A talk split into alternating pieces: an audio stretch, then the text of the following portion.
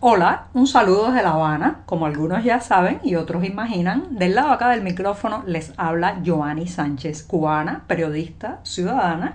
Además, estoy en un jueves, mi día preferido de la semana y una jornada que ha amanecido soleada, muy cálida, pero con algo, con algo de brisa aquí en la capital cubana. Así que abriré de par en par esta ventana 14 para asomarme e invitarlos a todos ustedes a que se asomen junto a mí a los temas y las noticias más importantes de este 16 de septiembre de 2021 aquí en Cuba. Hoy, hoy voy a empezar hablando de dos eventos por separado que están ocurriendo en dos geografías muy diferentes, pero que tienen que ver con esta isla. No obstante, antes voy a pasar a servirme el cafecito informativo que está recién colado, muy caliente, así que mejor lo pongo en la taza lo dejo refrescarse y mientras tanto les comento los titulares de hoy. Ya les adelantaba que iba a hablar de dos lugares diferentes. Sí, Díaz Canel aterriza en México y mientras tanto el Parlamento Europeo vota una moción de repulsa a la represión contra los manifestantes del pasado 11 de julio. También en un segundo momento tocaré a esa figura tan polémica que es Mariela Castro, ¿sí? la hija del general Raúl Castro que tiene la arrogancia de no guardar silencio. Ya verán, ya verán por qué lo digo.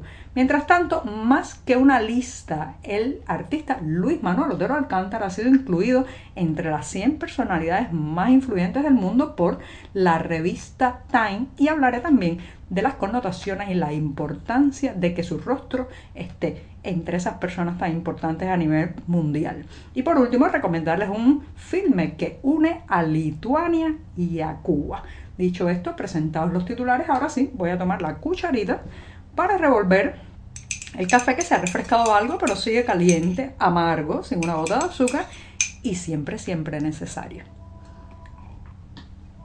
Después de este sorbito, los invito justamente a que pasen por las páginas del diario digital 14ymedio.com para que puedan ahí ampliar muchos de estos temas y la mayoría de estas noticias. Hablando de noticias, hay dos noticias sobre Cuba que están captando hoy la atención a nivel internacional. Una de ellas es que acaba de aterrizar en la Ciudad de México el avión que lleva a Miguel Díaz Canel para eh, pues participar según invitación oficial que le ha hecho el presidente de ese país, Andrés Manuel López Obrador, para participar en los festejos por la fecha patria, el 16 de septiembre, el también llamado Grito de Dolores, que pues es la conmemoración principal de esa nación. Esta visita, señoras y señores, como comentábamos ayer en el programa, ha estado rodeada absolutamente de polémica, porque eh, el Díaz Canel que aterriza o que acaba de aterrizar en México es una persona aislada en la comunidad internacional, repudiada, señalada incluso por haber asusado, permitido e incluso ocupado la violencia contra los manifestantes del pasado 11 de julio. Así que eh, esta invitación en realidad nunca debió haberse dado y surgen siempre preguntas de por qué. ¿Por qué? ¿A qué viene esta invitación? ¿Acaso es el pago de alguna vieja deuda ideológica? ¿Busca incomodar eh, eh, López Obrador a sus adversarios políticos o a algún vecino, a algún gobierno vecino? El pedido habrá nacido en la Plaza de la Revolución y al líder mexicano solo le quedó decir que sí. Bueno, habrá que ver, pero eh, recomiendo estar muy atentos a los próximos pasos, los próximos rituales de esta visita porque eh, todo, todo va a poder ser leído en clave política, si se trata de una formalidad o se trata de un espaldarazo político e ideológico de López Obrador a eh, el dictador de La Habana. Hay que decirlo así porque es un hombre que no fue elegido en las urnas y que para colmo ya tiene las manos manchadas de sangre por la represión desatada el pasado 11 de julio. Sí, llamó y convocó a un enfrentamiento fratricida por el que esperamos que un día, señoras y señores, Miguel Díaz Canel pueda ser juzgado en los tribunales nacionales e internacionales. Ya sé que también que eh, emigrados cubanos residentes en México y mexicanos están organizando protestas y convocatorias para repudiar la visita de Miguel Díaz Canel en esta inusual invitación donde el líder mexicano pues de alguna manera ha elegido el triste papel de apoyar a un autócrata. Bueno, me extendí un poco el primer tema, pero para ampliarlo, voy en esta misma cuestión hacia Europa el mismo día que Miguel Díaz Canel está viajando o viajó a la Ciudad de México, resulta que en el Parlamento Europeo se está votando una moción de apoyo a los manifestantes del 11 de julio pidiendo la liberación inmediata de estas personas detenidas de forma arbitraria. La Comisión Europea ha pedido de manera enfática esto al régimen cubano y le, lo ha instado a que respete los derechos humanos. Dice así, pedimos a las autoridades respetar los derechos humanos y las libertades y universales, liberar a los presos detenidos de manera arbitraria. Esto, ya les digo, ha sido una moción que eh, ha generado un debate hoy en el pleno de la Euro, Eurocámara y está ocurriendo a la par que Díaz Canel se da un baño de diplomacia cruzando la alfombra roja que le ha puesto López Obrador en México. Dicho esto, ya ahora sí me voy para el segundo tema que tiene que ver con Mariela Castro. Así que vamos para allá, pero me voy a dar otro sorbito de café porque este tema pica y se extiende.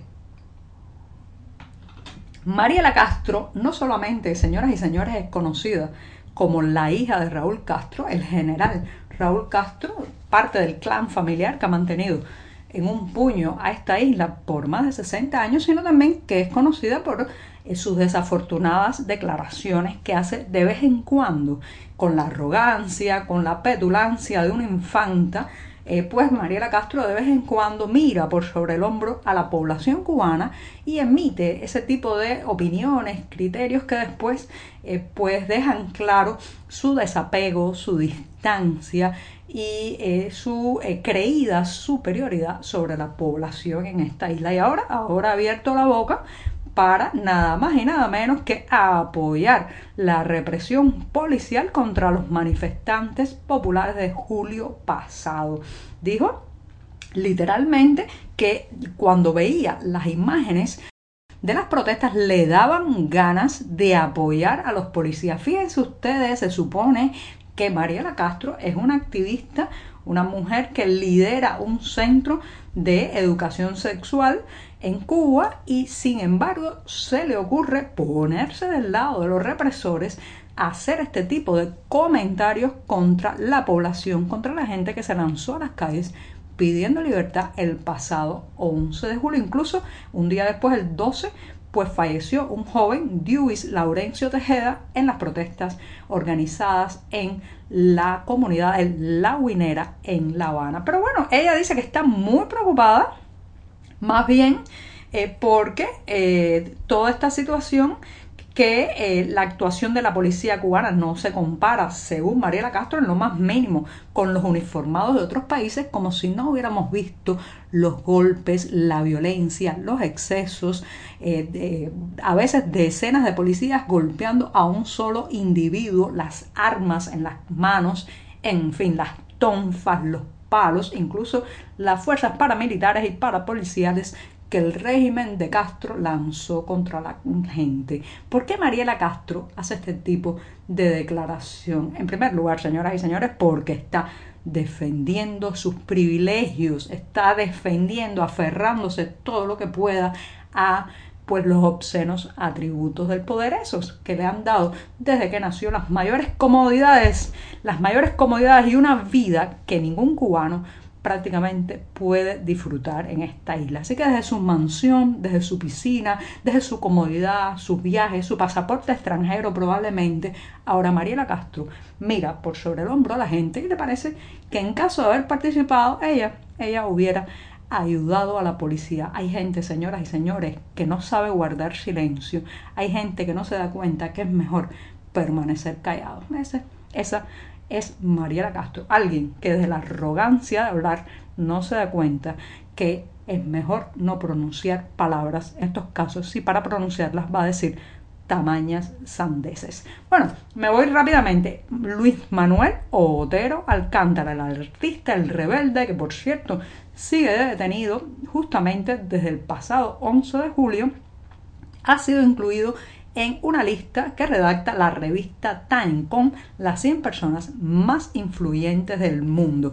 La revista estadounidense ha elegido al artista cubano entre, reitero, un centenar de personas muy influyentes en 2021. El rostro más visible del movimiento San Isidro, Luis Manuel Otero Alcántara, que está, reitero, encarcelado, aparece junto al de otras personalidades internacionales, artistas, políticos, empresarios, en fin, de todo tipo de gente que hace algo e influye en algo a lo largo del planeta. ¿Por qué es importante, señoras y señores, esta inclusión? No solamente, no, no es solo una formalidad, esta inclusión de Otero Alcántara en la lista de las 100 personas más influyentes del mundo puede ayudar a protegerlo pero también a visibilizar la causa del activismo y del arte independiente en la isla. Así que felicidades y espero, espero que esta inclusión acorte el tiempo de Otero Alcántara tras las rejas, no solo el de él, sino también que ayude a visibilizar y denunciar la situación de los presos políticos en esta isla. Me voy, me voy rápidamente recomendándoles una película, una película que une a Lituania y a Cuba. Sí, con el sugerente título de Sin espectadores, fue filmado, reitero, entre Lituania, Miami, también con activistas activistas por la libertad de ambos países y muestra imágenes de la brutal represión del régimen cubano contra la sociedad civil. También, también tiene impactantes testimonios, testimonios de reconocidas personalidades lituanas y cubanas. Y con esto me despido esta mañana que será viernes, el último día de la semana con cafecito informativo. Muchas gracias.